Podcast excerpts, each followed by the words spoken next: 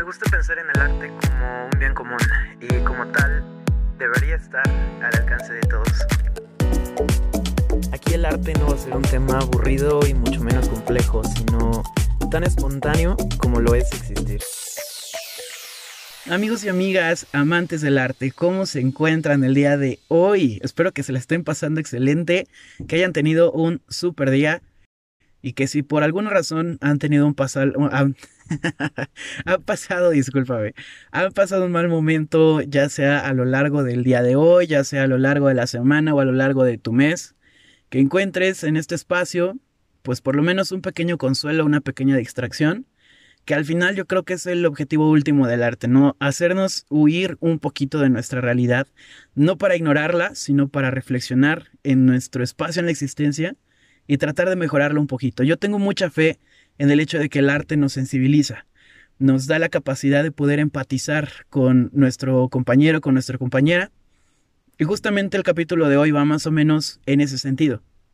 Antes de comenzar a introducir el tema y que podamos platicar ya de una manera, vamos a llamarle seria, pero no aburrida, quiero hacer un par de aclaraciones, ¿sí? que yo creo que son necesarias para que no se malinterprete lo que voy a decir sino que de alguna forma pues sea un espacio que esté abierto a la discusión y que si te sirven algunas de las palabras que voy a platicarte hoy, pues adelante tómalas como referencia, compártelo con tus amigos y con tus amigas para que pues el tema vaya ganando un poquito más de relevancia en nuestros días, que yo creo que es muy importante. Primera aclaración.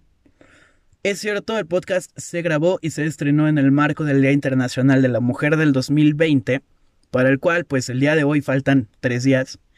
Sin embargo, y lo más importante, también está sucediendo en medio de una crisis de, violencia de género que literalmente pues está sacudiendo a mi país en este caso, que pues yo soy, yo soy mexicano. Yo sé que probablemente tú en tu contexto latinoamericano estés viviendo una situación similar y se vuelve necesario que entre todos visibilicemos el tema. En alguna ocasión vi un video de una académica en algún diario digital platicando sobre el rol de los hombres en toda esta lucha del feminismo. Y no es que me esté colgando de la bandera feminista, al contrario, yo estoy muy consciente de que un hombre no puede ser autoproclamado feminista, pero sí estoy haciendo lo que puedo desde mis trincheras, que si de alguna forma tú como hombre me estás escuchando y hace más eco en ti lo que te voy a decir, pues que sirva para bien y que sea útil para ti y para mí. Segunda aclaración, las posturas emitidas son totalmente apartidistas y no responden a intereses de terceros. Y esto te lo digo porque últimamente está, bueno, siempre lo ha estado, sin embargo hoy es ya mucho más descarado. El hecho de que partidos políticos o figuras públicas se adjudican comentarios de otras personas o discursos de otras personas con la intención de, pues, sacar un provecho de esto. Entonces, en esta ocasión, todo, todas las opiniones emitidas son 100% personales los datos, desde luego, pues son eh, de alguna manera, están sustentados en estudios previos y de ninguna manera esto responde a un interés político. Y la última aclaración, gran parte del episodio fue posible gracias a información proporcionada por Grecia de ellas.artes. Si no has checado su página en Instagram, por favor, corre, ve a seguirla, porque hace un trabajo tremendo no solamente nos deja el trabajo de mujeres artistas en México y a lo largo del mundo, sino también con opiniones muy puntuales. Es un perfil bastante dinámico y creo yo un esfuerzo necesario para que tú seas hombre o mujer, pues conozcas el trabajo de las mujeres en el arte el día de hoy que de eso va gran parte del capítulo. Entonces, gran parte del episodio fue posible gracias a Grecia. Grecia, te mando un abrazo y te mando un agradecimiento cordial por lo que has hecho por este episodio del podcast. Y pues bueno, tú que escuchas Artexisto desde hace, desde hace rato, ya corre a seguirla por favor porque te vas a hacer un gran favor y también se lo vas a, hacer al, mundo del arte de las mujeres, ¿vale? Entonces, vamos a iniciar con el tema. Primero quiero que te imagines a aquellas personas que hayan trascendido en la pintura. Y esto es un pequeño ejemplo, claro, porque podríamos tomar referencia de otras manifestaciones artísticas. Sin embargo, ya sabes que Artexisto pues está un poquito más enfocado a, las, a la pintura. Entonces, imagínate a todas estas personas que han, trascendido en la disciplina de la pintura. Personas muy famosas o personas de mucha importancia que hayan marcado movimientos y que sean de reconocimiento internacional. Solo imagínatelas, tú ya tienes en, en, la mente los nombres, probablemente en ellas figuren algunos de estos personajes. Leonardo da Vinci, Miguel Ángel, El Greco, Diego Velázquez, Francisco de Goya, Cézanne, Monet, Renoir, Degas, Van Gogh, Duchamp, Picasso, Dalí, Magritte, Andy Warhol, etcétera, etcétera, etcétera. ¿Qué pasó con las mujeres? ¿Por qué no somos capaces de poder pensar en nombres de mujeres artistas que hayan trascendido en la disciplina, en las diferentes manifestaciones artísticas?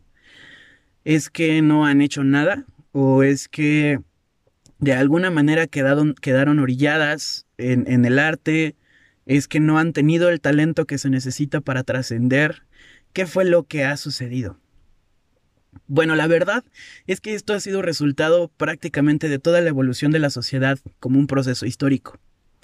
Para esto, bueno, yo si quisiera platicarte, pues obviamente pasa que alguien escribe el arte y ese alguien se dice, o, más bien uno de los finales últimos del historiador, es de alguna manera ser objetivo con sus análisis y con sus estudios.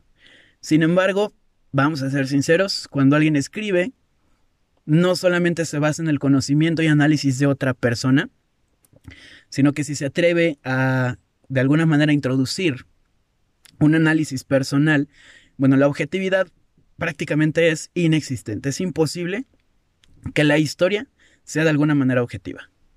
Entonces sucede que las mujeres han existido en el mundo del arte, han hecho trabajos impresionantes y tristemente la historia del arte pues las ha borillado, las ha relegado a un segundo lugar y te lo voy a explicar hoy de una manera muy sencilla, te lo prometo.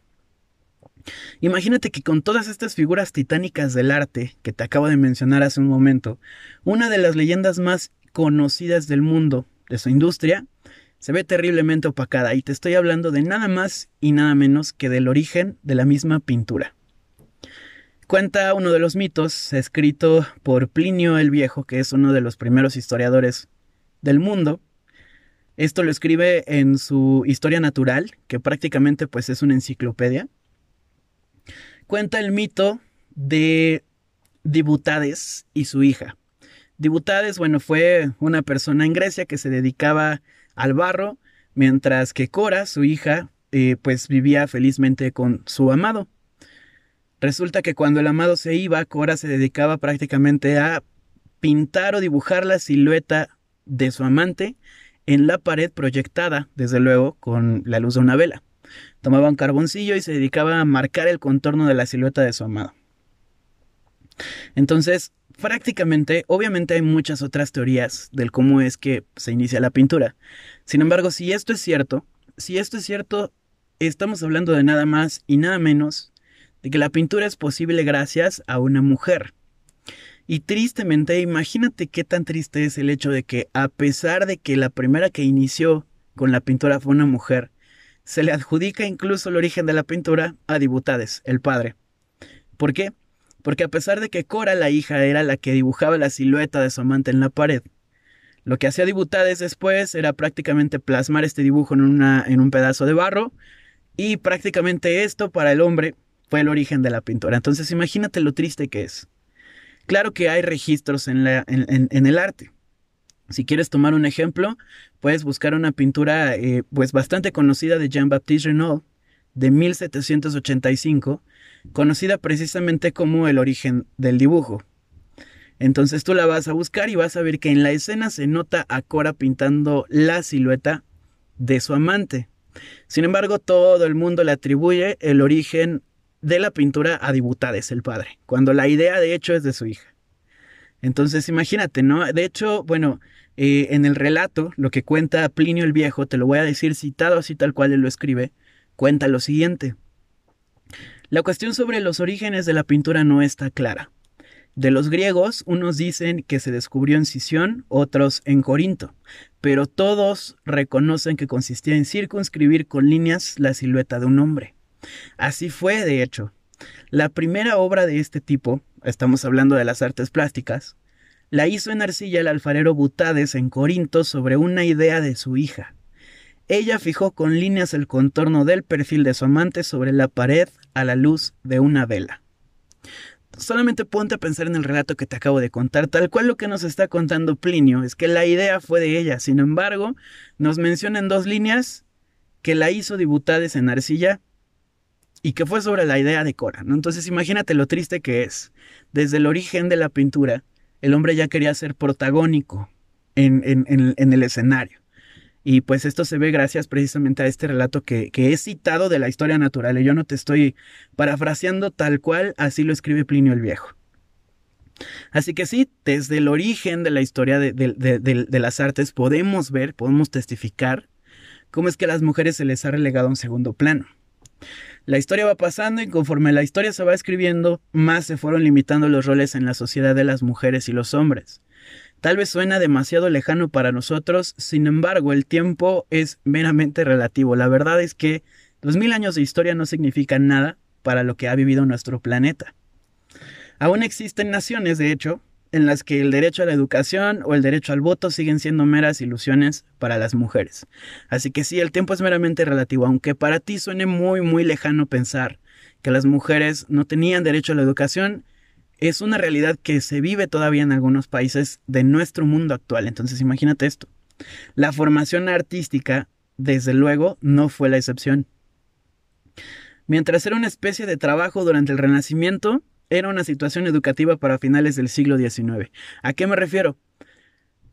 Fíjate que eh, gracias a los registros históricos que nos dejaron grandes renacentistas como por ejemplo Miguel Ángel o Leonardo da Vinci, podemos enterarnos de que ellos aceptaban alumnos y de que por medio había un contrato, tal cual se le pagaba al alumno por estar ayudando en el taller del artista, porque no era visto precisamente como, como una enseñanza, más bien era visto como una labor, como, como eran tipos artesanos, vamos a llamarle así. Entonces, básicamente los pintores eran una especie de trabajadores para, para más bien los, los estudiantes, no vamos a llamarle así. Eran una especie de trabajadores para los artistas principales o protagónicos. Así que bueno, siendo un trabajo, pues el acceso a él para las mujeres era difícil. Y ya para finales del siglo XIX, pues ya era más bien una cuestión académica, ya no era tal cual un trabajo que era remunerado. Tú tenías que presentar exámenes para eh, ingresar a una academia de artes y recibir una formación educativa en cualquier manifestación artística que puedas imaginarte. Entonces, tal vez eso nos haga pensar que no existían las pintoras, precisamente porque durante el Renacimiento era un trabajo, lo cual no tenían permitido las mujeres, y durante el resto de la historia hasta el siglo XX era más bien una cuestión académica. Y pues tristemente las mujeres no tenían derecho al acceso a la educación, sobre todo a las bellas artes. Y la verdad es que estaríamos muy muy equivocados si pensamos que esto hizo que las mujeres no se dedicaran a la pintura. Existen casos ejemplares, no solamente durante los últimos siglos, sino desde el Renacimiento, de mujeres que contra viento y marea tal cual se dedicaron a la pintura y aún más difícilmente llegaron a vender sus trabajos. Pero entonces, ¿de dónde recibieron esta educación? ¿Cómo es que las mujeres se formaban en el arte, etcétera, etcétera? Bueno, vamos a dar un gran salto en la historia. Hay muchos ejemplos del Renacimiento, pero no te voy a platicar de ellos más que en posts dedicado, dedicados a estas mujeres en, en el perfil de Instagram para pasarnos directamente con Bert Morrison, que es un ejemplo que a mí me encanta porque de verdad nos hace reflexionar sobre la concepción que nosotros tenemos acerca de la historia del arte. Si tú eres más o menos alguien que ya le sabe un poquito a los términos, etc. Y si yo te pregunto quiénes fundaron el impresionismo, bueno, ¿en quiénes pensamos?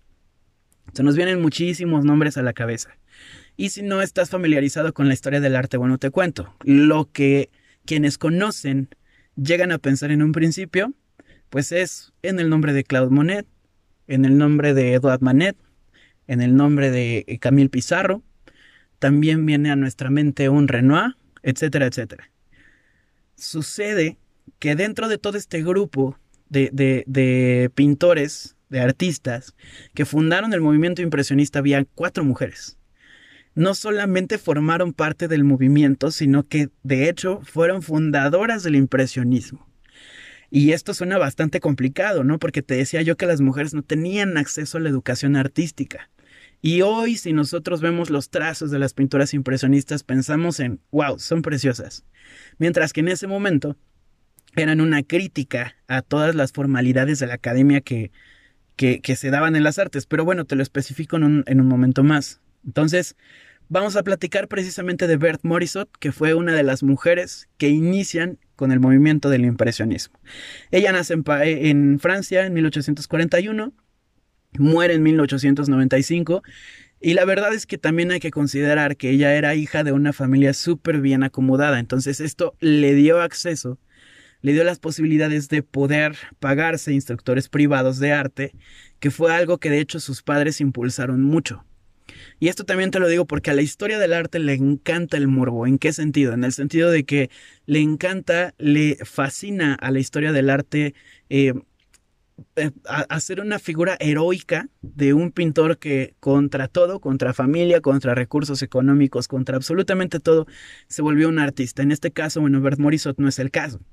Bert Morisot fue impulsada por sus padres, porque de hecho tenían una formación artística también, a, detallar sus, sus, o educar sus habilidades y talentos. Creo que es más bien la palabra. Eh, fue impulsada mucho por sus padres a educarse en las artes y de hecho sus instructores, que fueron hombres bastante, bastante conocidos para la época, sus instructores en muchas ocasiones le llegaron a advertir a la familia que el talento de esta chica, de tanto Bert como su hermana, podrían llegar a representar un caos.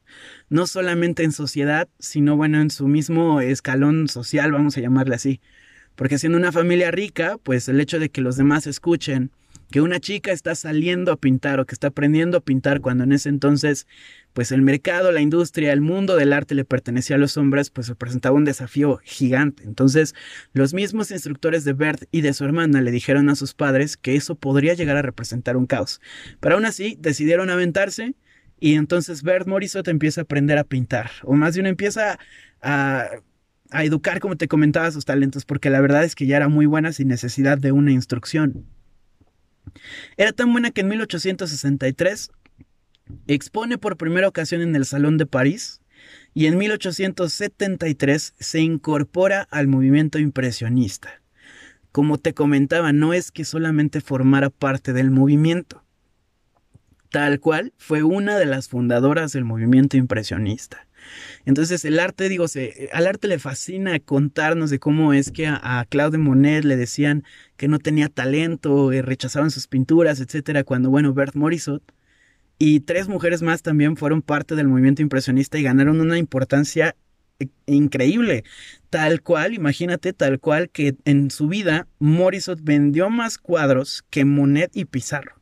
Entonces eso ya nos habla mucho de la importancia y del cuánto le encantaba a la sociedad la pintura de, de Morisot, ¿no? Imagínate. Su trabajo se caracteriza principalmente por ocupar una paleta de colores mayormente en tonos pastel y eh, los temas que, que plasmaba en sus cuadros eran más bien temas de la vida doméstica lo que muchas, lo que hizo que muchas personas y sobre todo, bueno, los historiadores del arte trataran de relegar su trabajo catalogándolo como femenino, como si eso significara que está en una segunda posición o que es menos importante.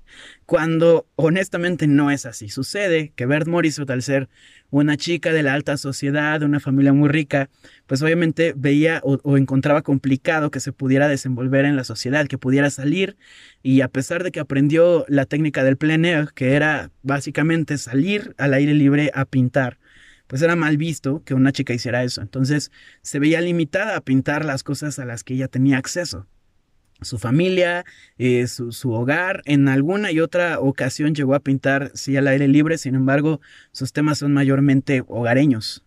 Y esto para muchas personas fue relegarlo, eh, relegar su trabajo, catalogarlo como femenino en un sentido despectivo, cuando bueno, no tiene por qué ser así. Muchos otros pintores también se dedicaron a temas domésticos, como por ejemplo, bueno, eh, te podría yo mencionar varios ejemplos, pero mejor lo dejamos así porque no, es, no hay un punto de comparación. No sé si me estoy explicando, espero que sí. No hay un punto de comparación, no podemos decir que lo femenino eh, pasa a un, a un segundo plano o es menos importante. No podemos catalogar que por ocupar tonos pastel haya sido algo, algo más característico de una mujer o, por los trazos, no sé. Eso no quiere decir, eh, no quiere decir nada, solamente quiere decir que es un trabajo diferente. Creo que ese es el punto al que quiero llegar. Y es que otra cosa que hay que acentuar también del trabajo de Bert Morisot es que ella manejó increíblemente los colores blancos. Su obra más famosa se llama La Cuna Ya había yo publicado al respecto hace un par de semanas en el perfil de Instagram, entonces corre a darte una vuelta a Robert Existo para que la conozcas y veas su trabajo de la cuna, que a mí me encanta, me encanta el manejo de su color blanco, es increíble, es, es, no sé, para mí es algo de maravillarse. No porque parezca femenino, por los colores, la técnica, los trazos, los temas, etcétera, quiere decir que sea menos importante. Pero a la historia le encanta y le ha fascinado con, el paso de los años que el hombre sea el protagonista del juego. Pero bueno. ¿Qué pasó entonces? Bueno, sucede que en pocas palabras, como te comentaba, los historiadores no quisieron aceptar que el talento de una mujer haya ganado mucho más reconocimiento en vida que el de un hombre y su arte fue catalogada por mucho tiempo como algo meramente decorativo.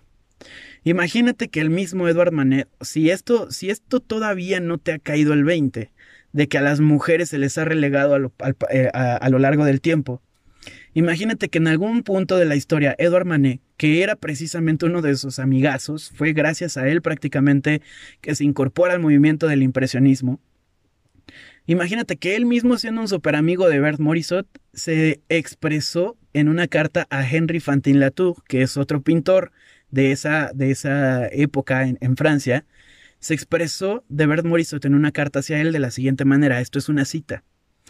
Es una pena que no sean hombres, hablando de ella y de su hermana. Es una pena que no sean hombres. Sin embargo, como mujeres podrían defender la causa de la pintura casándose cada una con un académico y sembrando así la discordia en el campo de esos anticuados. Si no entendiste las palabras, te lo traduzco un poquito al español. Básicamente, él, eh, Edward Manel está diciendo a Henry Fantin Latour que como mujeres en la pintura, su mayor aspiración debería ser casarse con alguien que pertenezca a la Academia de las Artes para enseñarles que lo que ellos dicen está mal. Imagínate qué tan bajo tenían el concepto de una mujer que la mayor aspiración para los hombres, o, más bien para las mujeres, desde la perspectiva de los hombres, era conseguir a un compañero para, para llegar a otros fines, llegar a otros objetivos, como si fueran una mediadora, ¿no? Como si no tuvieran fines, eh, fines individuales. Ella, contra viento y marea, termina vendiendo, como te comentaba, más cuadros que, que el mismo Monet en vida, que el mismo, eh, perdón, sí que el mismo Monet, que el mismo Pizarro en vida. Entonces, bueno, eso, no, eso ya nos dice mucho. Esto te lo estoy contando para que quede claro que sí se ha relegado a la mujer a un segundo plano y te lo digo porque yo espero que mayormente me escuchan eh, más un público femenino que un público masculino. Pero en, este, en esta ocasión espero que, bueno, tú eh, me ayudes a compartir este trabajo con, con un hombre, porque precisamente lo, lo, digo de esta forma para ti, que te cuesta creer o que de alguna forma te cuesta aceptar que la mujer ha sido relegada o que se le está eh, tratando como inferior. Esto ah, tiene historia, tiene siglos en, en el trato hacia la mujer. Sin embargo, no lo vemos porque nosotros estamos muy cerrados al privilegio que tenemos. Entonces, pues esto justamente lo voy mencionando así, lo voy desmenuzando poco a poco para que comprendas que efectivamente a la mujer se le ha tenido en un concepto bastante bajo. Y justamente es así como llegamos a la contemporaneidad. Porque que haya sucedido hace casi 200 años no quiere decir que no suceda en nuestros días. Te platico, con el paso del tiempo llegan las vanguardias al arte, ya estamos hablando del último siglo, y las mujeres comienzan a ganar terreno en el mundo del arte. No como quisieran, pero empiezan a ganar un poco más de terreno. ¿Cuál es la triste situación? que en la actualidad existe un rechazo general por el arte contemporáneo. Con suerte, el espectador promedio, porque yo sé que, bueno, tú que sigues el podcast, que, que has estado ahí en el perfil de Instagram de Artexisto, que te informas por otros medios acerca de la industria del arte, tienes un conocimiento más profundo.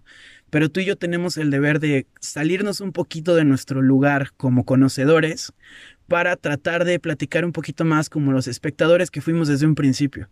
Y un espectador promedio, vamos a, ser sinceros, un espectador promedio puede llegar a digerir o disfrutar fácilmente obras hasta la era de Van Gogh. Las vanguardias difícilmente las disfruta un, eh, un visitante casual de, de un museo conocido en tu ciudad. Entonces, pues obviamente hay casi 100 años de separación entre la sociedad general y el arte. Y pues hoy que las mujeres están ganando un poquito más de importancia en toda la industria, resulta que justamente somos nosotros los que rechazamos el arte de hoy. Entonces, es nuestro deber y te lo voy a, te lo voy a eh, especificar al final del, del episodio del podcast, tratar de darle más importancia y justamente es uno de los objetivos principales de este capítulo. Sin embargo, bueno, esto te lo estoy diciendo para que vayamos juntando un poquito nuestros, nuestros datos y lleguemos a una conclusión en conjunto. Es decir, hoy que las mujeres tienen un lugar importante en el arte, el rechazo no cesa. Aquí es en donde radica la importancia de hablar de las mujeres en el arte, pues somos un aparato legitimador. ¿A qué me refiero? Abraham, tú nos prometiste que no ibas a decir palabras complicadas. No te preocupes, te lo traduzco de inmediato.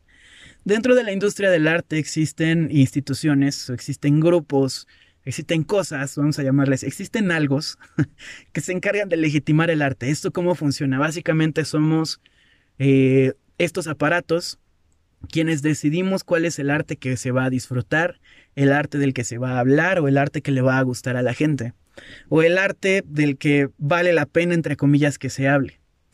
Existen varios aparatos eh, legitimadores. Por darte un ejemplo y que se vaya comprendiendo esto, los museos, por ejemplo, son uno de ellos. Una vez que un artista exhibe en un museo, prácticamente el museo le está dando un gran paso para su legitimación o que la gente empiece a conocer su arte.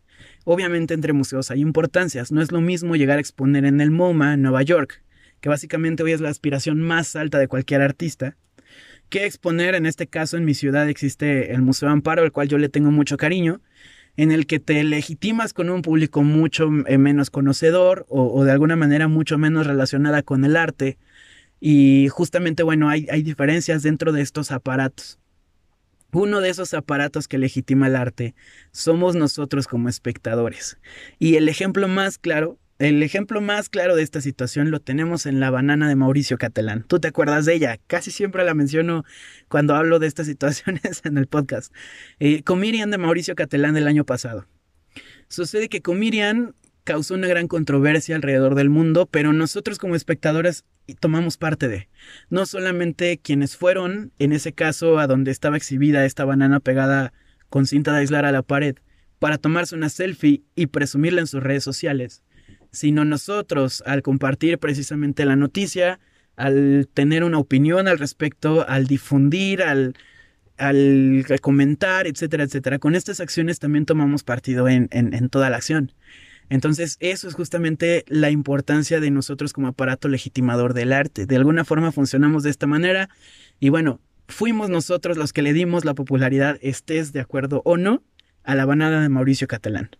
Entonces, así es como funcionamos nosotros. Si hoy nos dedicáramos un poquito más a platicar acerca del arte de las mujeres, del cómo han tomado lugares importantes y se les ha relegado a un segundo escalón, justamente impulsaríamos un poquito más a las instituciones de arriba a incorporar exhibiciones a sus u obras de arte a sus colecciones eh, exhibiciones a sus espacios de artistas mujeres y se va normalizando un poquito y se va reduciendo la brecha. ¿Cuál brecha, Abraham? Bueno, te voy a explicar.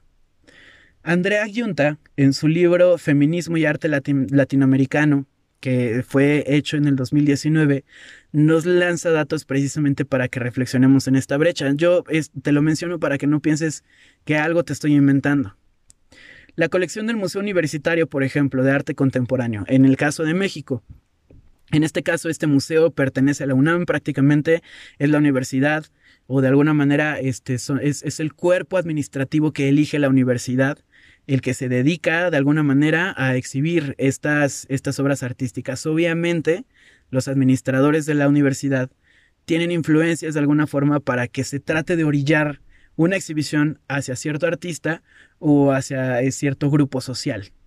Entonces, en el caso del Museo Universitario de Arte Contemporáneo de la UNAM, imagínate que su colección consta del 64% de obras hechas por hombres y solamente 14% de mujeres. Y el resto, vas a pensar que no sé hacer cuentas, el resto básicamente son ya sea obras sin autoría u obras de colectivos.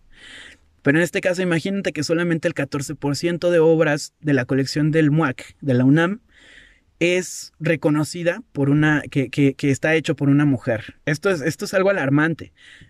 Eh, por, por, el dato que te voy a dar en unos minutos más. Otro ejemplo, el Museo del Chopo, que también es de la UNAM. Es, la UNAM es la Universidad Nacional Autónoma de México, es básicamente la eh, máxima casa de estudios de mi país. Y en el Museo del Chopo el 76% de las obras de su colección son hechas por hombres, solo el 25% de mujeres, el resto entre colectivos y obras sin autoría. Ahora, ¿por qué es alarmante? Tú me puedes decir, bueno, es que ¿cómo podríamos incorporar si todavía siguen habiendo más artistas hombres que mujeres? Bueno, amigo, amiga, si tú me lanzas este dato, yo te puedo decir que te quedaste estancada en 1960 por el dato que también Andrea nos ofrece en su libro. ella nos cuenta que en 1960 las mujeres estudiantes en la Facultad de Artes y Diseño de la misma UNAM, es decir, de la misma institución dueña tanto del Museo Universitario de Arte Contemporáneo como del Museo del Chopo, de, eh, de toda la matrícula las mujeres solamente alcanzaban el 10.6%. Entonces, en 1960, acuérdate, en 2015, hace cinco años, las mujeres abarcaban el 68.4% de la matrícula total de la Facultad de Artes y Diseño de la Universidad Nacional Autónoma de México. Entonces la cuestión no es si hay artistas mujeres o si no las hay, porque de que las hay, las hay, siempre las ha habido. No están porque tristemente hoy seguimos dándole más importancia y más peso a la obra de arte de un hombre que a la de una mujer. Abraham, pero eso es un caso aislado, eso no pasa en mi país. Bueno, yo sé que hay mucha gente de Latinoamérica que me está escuchando y te lo agradezco mucho. También Andrea se dedica a desdeñar este dato para nosotros en su libro, mencionándonos que dentro de la colección del Museo Nacional de Bellas Artes de Santiago de Chile, apenas de su, de su totalidad, el 12% de obras son de autoras mujeres. Entonces, claro que no es un caso aislado, claro que sigue sucediendo, Tristemente, las instituciones importantes en la legitimación del arte siguen impulsando mucho más a figuras masculinas que a la mujer.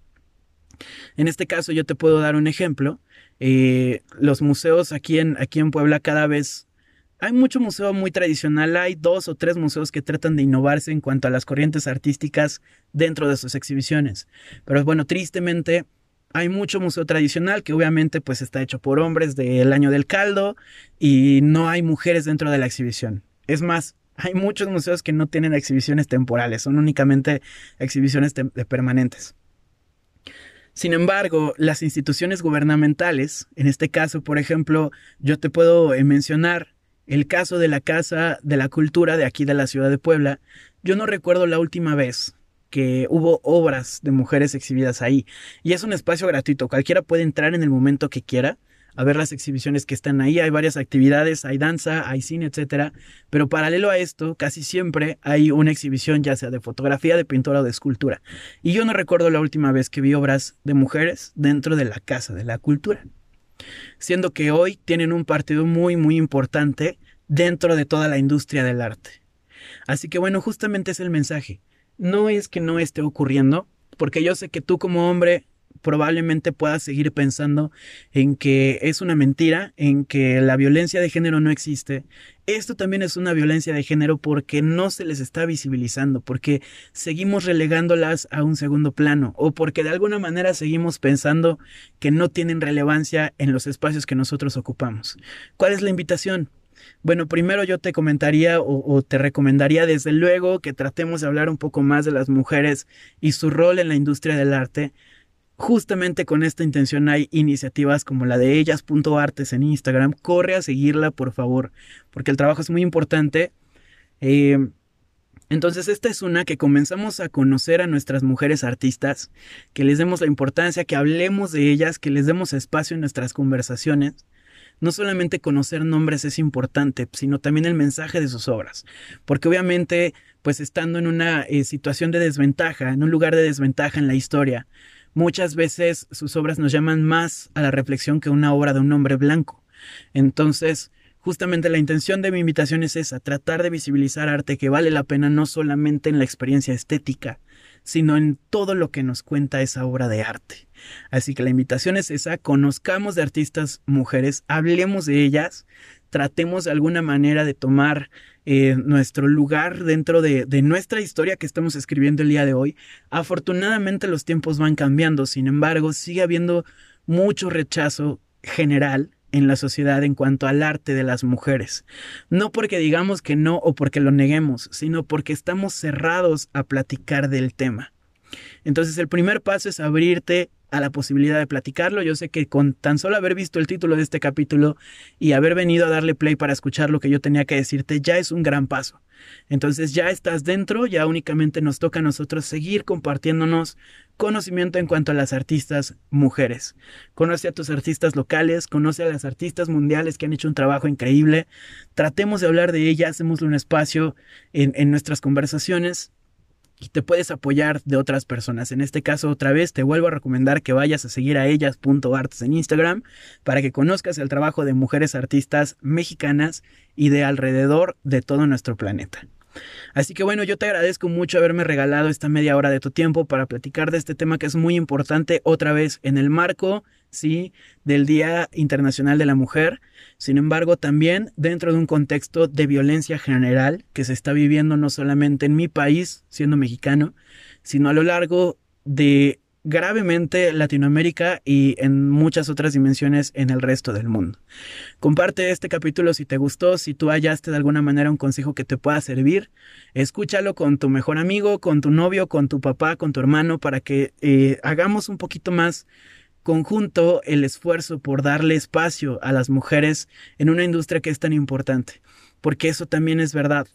El arte es un reflejo de la sociedad en la que vivimos. Y hay muchas mujeres que están prosperando y siendo conocidas en el, en el ámbito de la ciencia, de la política, en el deporte también se está visibilizando, perdón, pero nos falta muchísimo en el arte. Siendo el año 2020, muy pocas personas pueden llegar a mencionar el nombre de cinco artistas mujeres. Entonces, esto es una situación alarmante. Yo por eso te invito a que lo hagas, a que nos unamos a, las iniciativas de muchos, de muchas personas como, como la de Grecia en ellas.artes. Y pues nada, otra vez muchísimas gracias por haberte quedado hasta aquí. Sigamos haciendo que el arte sea un tema espontáneo y democratizándola para que regrese al poder de la sociedad.